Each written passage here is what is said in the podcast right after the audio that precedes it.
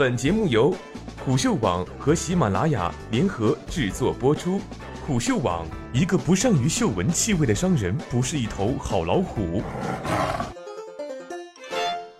科技究竟会变成人类的朋友还是敌人？作者：钱德虎。人究竟如何和科技共处？这将是我们每个人都即将需要面对的问题。从严格定义上来说，科技可以分为科学和技术。前者解决理论问题，后者解决实际问题。这一对组合齐头并进的身影，从未在人类数千年的文明史中消失。相反，科技成为了人类所积累下来最宝贵的财富。而随着科技的不断具象化，它已经不再是一段文字或者记忆，而是与人类共享一条时空轨道的它。这也抛出了一个极其深奥的问题：人类究竟如何和科技相处？是信任、放任，还是警惕、警戒？每个人或许都有着自己的答案，但真正管用的答案只会出现自那些感受过未来技术的人们。科技带来的时代变迁，但如果从 GDP 来看人类的科技发展，当下全球的 GDP 大约三十五万亿美元中的百分之九十九点八都是在一八零零年之后取得的。原因只有一个：人类正式进入了以科技为核心的工业时代和信息时代。很多人或许对这两个时代的早期历史也并不熟悉，但身边的一些变化肯定能注意到。例如，大约在十年前仍然是主流的直板手机和诺基亚，与现在人手一台甚至几台的智能手机就形成了鲜明的对比。除了外观上的变化，智能手机凭借小小的体积，包含着数十亿个晶体管，无时无刻不在和各处的信号基站保持联系，处理着大小以 GB 计的数据，并且将它们转变为各种各样的软件服务，供消费者使用。这样的巨变，十年前没有人能想到，因为它就是无法想象的。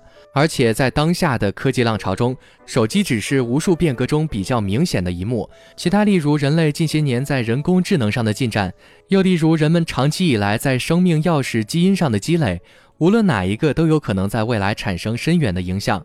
人们似乎也已经沉溺在科技所带来的便利中，更不断推动着新技术的发展与实现。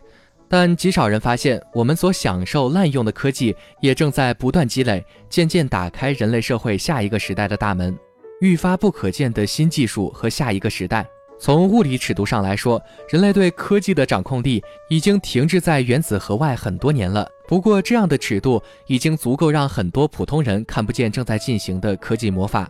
最典型的还是电子行业，人们现在已经可以做数千分之一于头发丝规格制作工艺的芯片了。这意味着在指甲盖大小的面积上，就将拥有数以十亿计的晶体管结构，而且人们还可以控制这些结构，完成对电子传递的各种控制。在如此极限的物理条件下，计算机技术获得了长足的进展，但同时很多科技进展也从大家最容易理解的物理尺度，转向了只有程序员最为理解的代码尺度。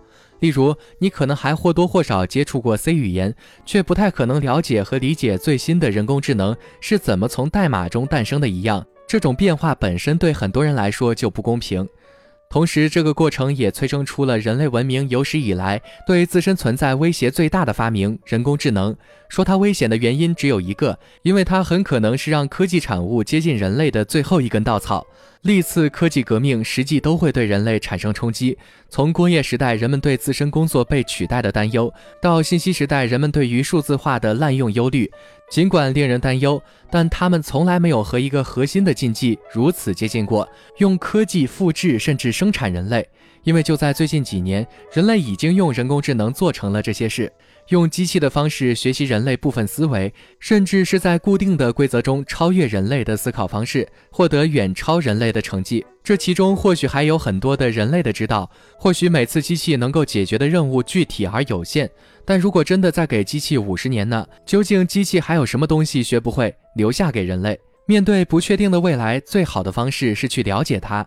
当然，科技从来都不是突然改变的。即便科技真的在未来能够取代人类，那它肯定也会在更早的时候展现出相应的趋势。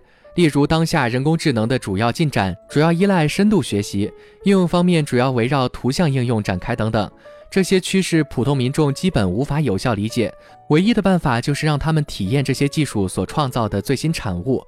换言之，人们实际上都需要一个提前了解、体验未来的机会。那么哪里才有这样的机会呢？哪里才有带入场景的未来生活体验机会呢？细细数来，只有两年一度，已经开办了六十六届的世博会才能担此大任。但并不是每个人都有机会去到现场，并且参观相关的展览。事实上，全球首个以黑科技为核心的国民科技节——零一科技节，其实已经在蛇口悄悄落下了帷幕。它以人与科技共生的与生俱来的本能为主题，打造出多领域融合的沉浸式未来商业空间，为全球消费者带来一场全新的深科技体验。